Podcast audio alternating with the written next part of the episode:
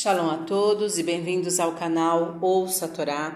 Vamos à quarta aliada para Share, que está no livro de Devarim, capítulo 14, versículo 1, e vamos ler até o versículo 21.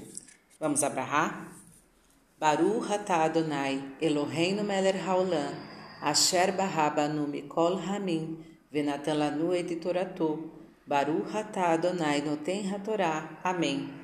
Bendito sejas tu, eterno nosso Deus, Rei do Universo, que nos escolheste dentre todos os povos e nos deste a tua Torá. Bendito sejas tu, eterno, que outorgas a Torá. Amém. Filhos, sois do eterno vosso Deus.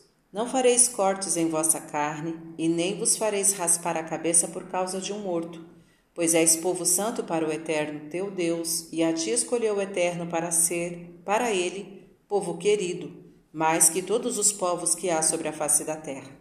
Não comerás nada do que for abominável. Estes são os animais que comereis: boi, cordeiro e cabrito, cervo, corso, búfalo, bode silvestre, unicórnio, boi silvestre e cabra montês. E todo animal de casco fendido, e que tem a unha separada em dois, de cima até embaixo, e que rumina entre os animais, estes comereis. Contudo, estes não comereis dos que ruminam, ou que têm o casco fendido.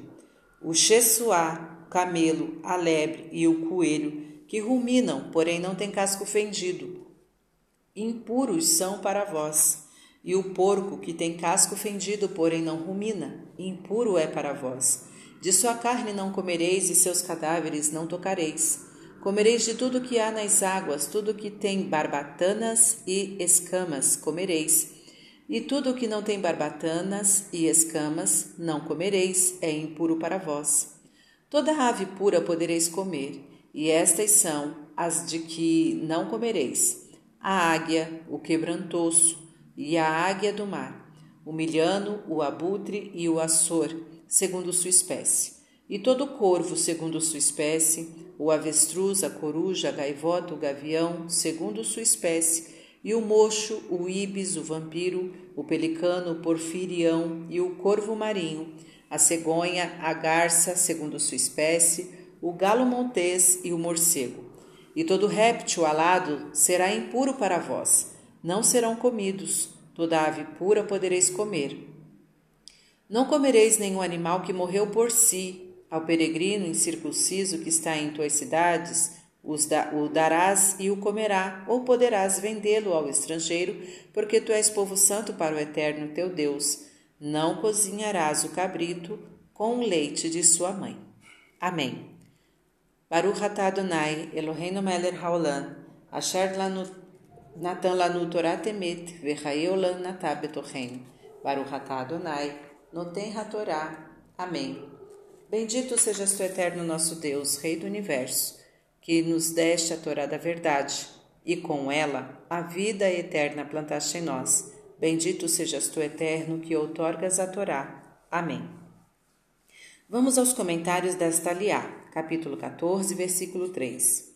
Não comerás nada do que for abominável Existem diversas opiniões quanto à proibição de comer certos animais, aves, peixes e outros citados neste capítulo.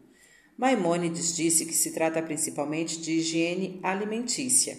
Também a ciência moderna corrobora geralmente essa razão, afirmando que os únicos comestíveis para a higiene do nosso corpo são aqueles que o Pentateuco menciona.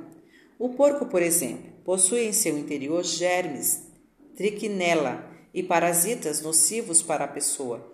Porém, muitos comentaristas mencionam outro princípio, a influência moral, já que existe uma influência do físico sobre o moral e a causa da proibição seria essa influência.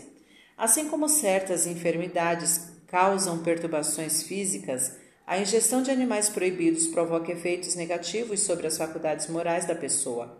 A grande importância que a Torá atribui à proibição de comer certos animais e o lugar que esta proibição ocupa entre as mais sagradas leis religiosas e morais do judaísmo são uma prova de que não se trata simplesmente de higiene alimentar, senão que existem outras causas profundas e divinas longe de serem compreendidas.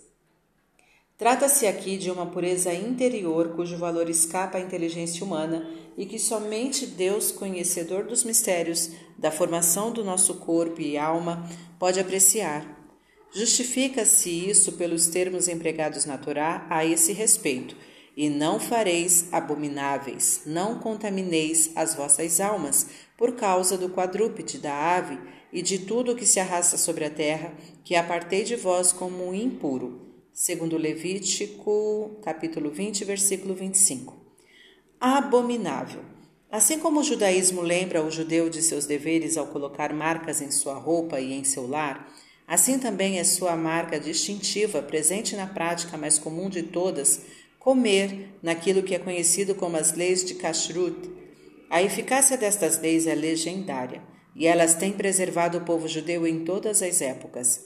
Kasher implica ser aceitável, aprovado, apropriado, preparado de acordo com as exigências religiosas. O contrário é denominado trefá ou taref, dilacerado. Seja qual for seu verdadeiro motivo, o fato é que a kashrut e suas limitações tornam o povo judeu distinto, evitando que se assimile. Versículo 7. O Shesuá era um animal que tinha duas guibas e duas colunas vertebrais. Versículo 13. E o milhano, o abutre e o açor Segundo Rashi, os três nomes em hebraico do versículo 13 são sinônimos e representam uma só ave. Versículo 19. E todo réptil alado, conforme Levítico 11, 22, os répteis alados que podem ser comidos. Fim dos comentários.